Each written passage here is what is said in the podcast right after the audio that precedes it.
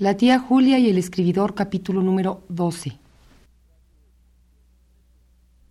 Radio Educación presenta. Trémulo de emoción, dice así en su canción.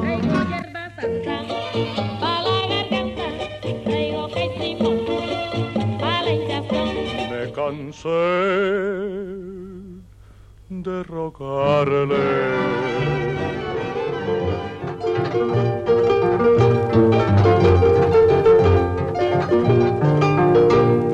La tía Julia y el escribidor. De Mario Vargas Llosa.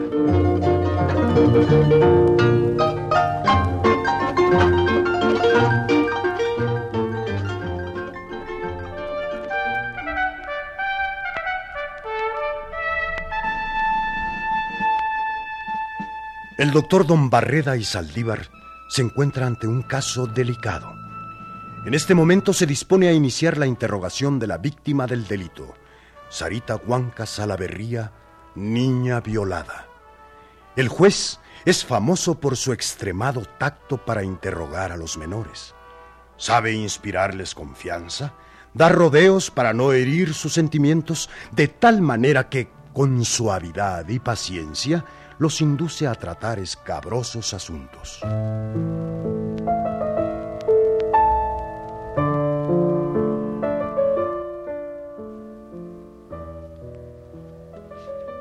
Bien, Sarita. Ahora yo te voy a hacer algunas preguntas y el doctor Celaya, que es mi secretario, tomará nota de tus respuestas. Sí, señor. Al señor juez se le dice señoría. Sí, Bien. señoría. ¿Listo, doctor Celaya? Listo, mi señor doctor.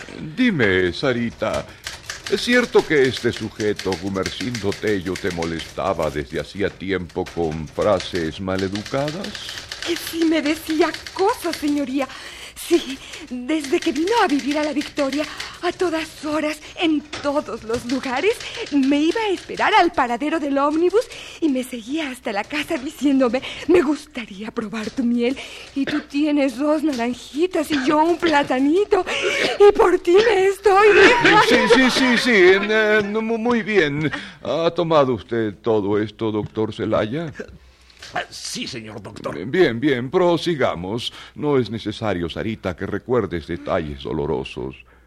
Cuenta nada más los hechos. Además, siempre estaba tratando de tocarme aquí y aquí. No, no es necesario, Sarita, que seas tan concreta.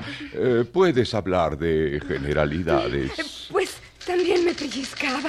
Me, me pellizcaba aquí y aquí y aquí y aquí. Eh, eh, ¡Niña! Mm, Sarita, vamos a dejar a un lado los prolegómenos. Pero si también esos me los pellizcaba. Eh, Vayamos a los hechos escuetos del delito. Eh, No, no, no entres en detalles. Relata solo lo esencial y puedes saltarte todo aquello que, que hiera tu pudor. Doctor Celaya, ¿quiere usted un vaso de agua? Ah, ay, gracias, doctor. Creo que sí. Gracias.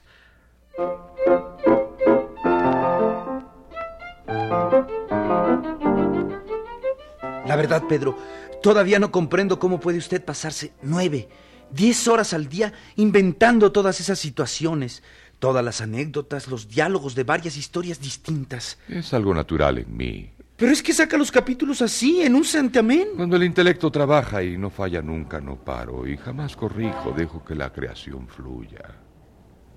Verlo trabajar me recuerda a la teoría de los surrealistas franceses sobre la escritura automática, esa que emana directamente del subconsciente, esquivando las censuras de la razón. Los cerebros de nuestra América mestiza pueden parir mejores cosas que los franchutes. Nada de complejos, mi amigo. ¿Y por qué no utiliza las historias que ha escrito en Bolivia? Sería cuestión de volverlas a grabar aquí con los viejos libretos y ya. Las historias como las frutas y los vegetales deben ser frescas, amigo mío. El arte no tolera las conservas y menos los alimentos que el tiempo ha podrido. Por otra parte, es necesario que las historias sean comprovincianas de los oyentes. ¿Cómo, siendo estos limeños, podrían interesarse en episodios ocurridos en La Paz? Bueno, claro, aunque tal vez adaptados a la realidad limeña, podrían funcionar y así liberarlo un poco de trabajo. Mi vida es escribir, amigo mío, y no me interesa ahorrarme vida. Por otra parte, no conservo ninguno de mis libretos. Una vez que el público los ha digerido, estos se volatizan. ¿Cómo? El mío es un arte efímero. Pero nunca he pensado en publicarlos. Sería una sensación. Mis escritos se conservan en un lugar más indeleble que los libros. La memoria de los radioescuchas.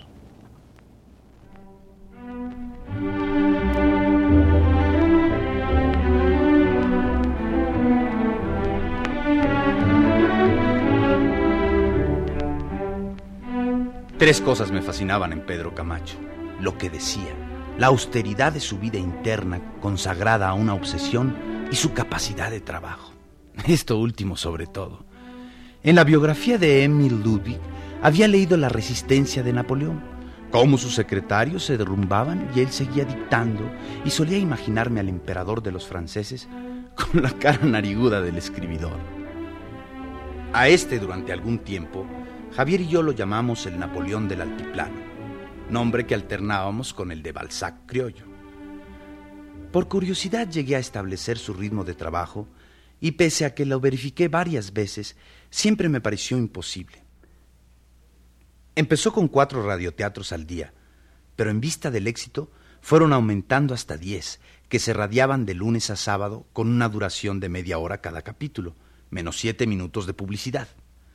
Sus únicas salidas a la calle las hacía conmigo, Albranza, para tomar sus infusiones de hierba luisa y menta, que según él le entonaban la mente.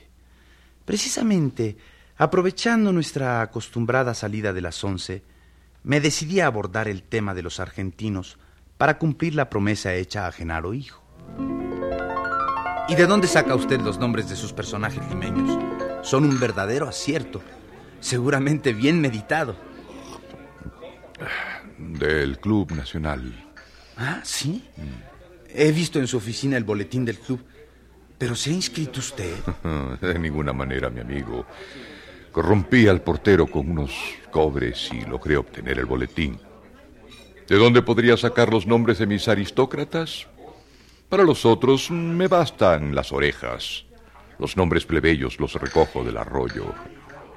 ya veo. Qué astucia, Pedro. Hmm. Sí. Por cierto, quería hablar a usted de algo que tiene que ver con el Perú. Lo escucho. Pues mire, Pedro, hay gente muy susceptible, incapaz de tolerar ironías, además de que en el Perú la legislación en materia de libelo es severísima. Mm. Mm. Eh, pues nada, resulta que la embajada argentina, dando pruebas de muy poco mundo, se ha sentido herida por algunas alusiones en sus radioteatros, Pedro, y, y amenaza a Radio Central con una queja oficial ante la Cancillería.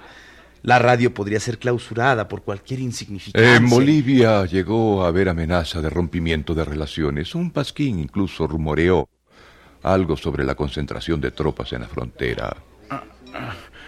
Los Genaro, Genaro hijo y Genaro papá, le piden que en lo posible evite hablar mal de los argentinos en los radioteatros. Total, mejor ni se ocupe de ellos. ¿Acaso valen la pena? La valen. La valen porque ellos me inspiran.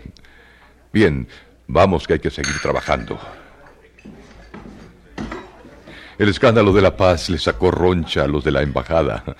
Fue motivado por una obra de teatro sobre las costumbres bestiales de los gauchos. Un éxito artístico y de taquilla. Aquí está mi parte de la cuenta. Vamos.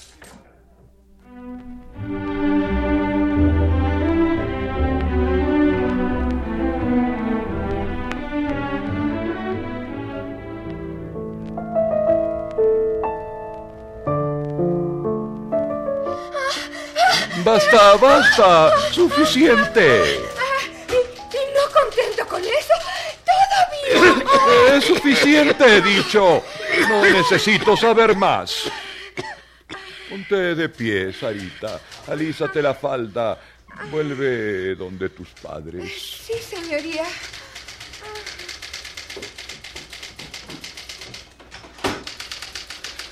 Doctor Celaya, doctor Celaya, deje usted de teclear. ¿No se da cuenta de que el papel se ha deslizado al suelo y está escribiendo sobre el rodillo vacío? Olga, voy a salir. Ay, Julia, no me interrumpas, por favor. Estoy oyendo los casos del doctor Barreda. Perdón, nada más quería decirte que hoy voy al cine con Elenita. Muy bien, Julita, que te diviertas. Ay, déjame oír, Rica. demonio en la sangre. Y lo peor es que probablemente no lo sabe. Eh, ¿Es esto lo que los norteamericanos llaman una lolita, doctor? Sin duda, doctor Celaya, una lolita típica. Por lo menos alegrémonos de saber que en este campo el coloso del norte no tiene la exclusiva. Esta aborigen puede pararle el macho a cualquier lolita gringa. Eh, Se comprende que haya sacado de sus casillas al testigo de Jehová y, y que éste eh, la violara. Después de verla y oírla, eh, uno juraría que, que fue ella quien, quien lo desvirgó. ¡Alto ahí! Le prohíbo esa clase de presunciones. Nada de adivinanzas suspicaces. Que comparezca Gumercindo Tello, presunto responsable.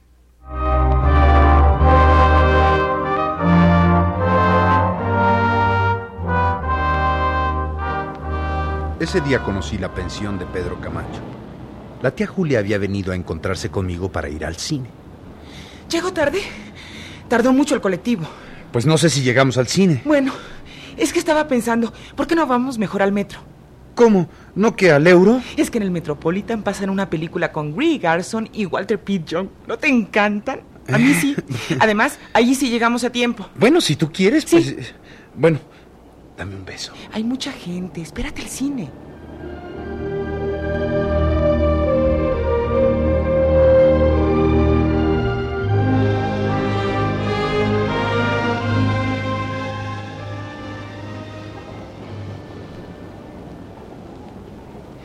Ay, me encanta Walter Pidgeon. ¿Se notó? Casi no me hiciste caso. Ay, perdona, Varguitas. Era fuerte la competencia, ¿eh? Dame un beso para reparar el daño. Mario. Sí, aquí en plena Plaza San Martín. Pero si es medianoche, mujer, no hay nadie. ¿Y aquel que es? ¿Un fantasma? Ah, mira, es Pedro Camacho. Qué hombre. ¿eh? Llega a Radio Central a las 8 de la mañana y sale a la medianoche. Y así es a diario, ¿no creas tú? Así que ese es Pedro Camacho. ¿No te quedaste corto en tu descripción? ¡Qué facha! Flaquito, chiquito. Va a tomar su ómnibus. Ni siquiera nos ha visto. Ahora sí, dame un beso. Me tienes que presentar con él. ¿Cómo? ¿En este momento? Sí, anda, llévame y preséntame. Soy una gran admiradora. ¿No le gusta conocer a sus admiradoras? ¿Me creerías si te digo que no? No. Pues es cierto, pero en fin, vamos. A ver si no nos manda a otro lado. ¡Pedro! ¡Pedro! ¡Espere! ¡Corre antes de que se vaya! ¡Pedro! ¡Señor ¡Pedro! ¡Pedro!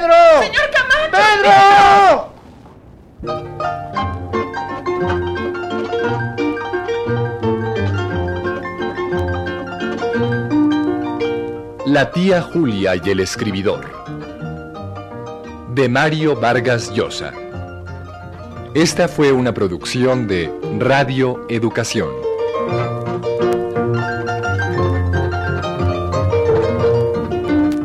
Actuaron por orden alfabético Marta Aura, Agustín Balvanera, Fernando Balzaretti, Miguel Gómez Checa, Luisa Huertas, Enrique Muñoz, Carlota Villagrán. Colaboramos en este capítulo en los controles técnicos Fructuoso López, Ignacio Negrete y Álvaro Mejía. Musicalización y efectos físicos Vicente Morales. Adaptación radiofónica y dirección de actores Silvia Mariscal. Producción Luisa Fernanda González.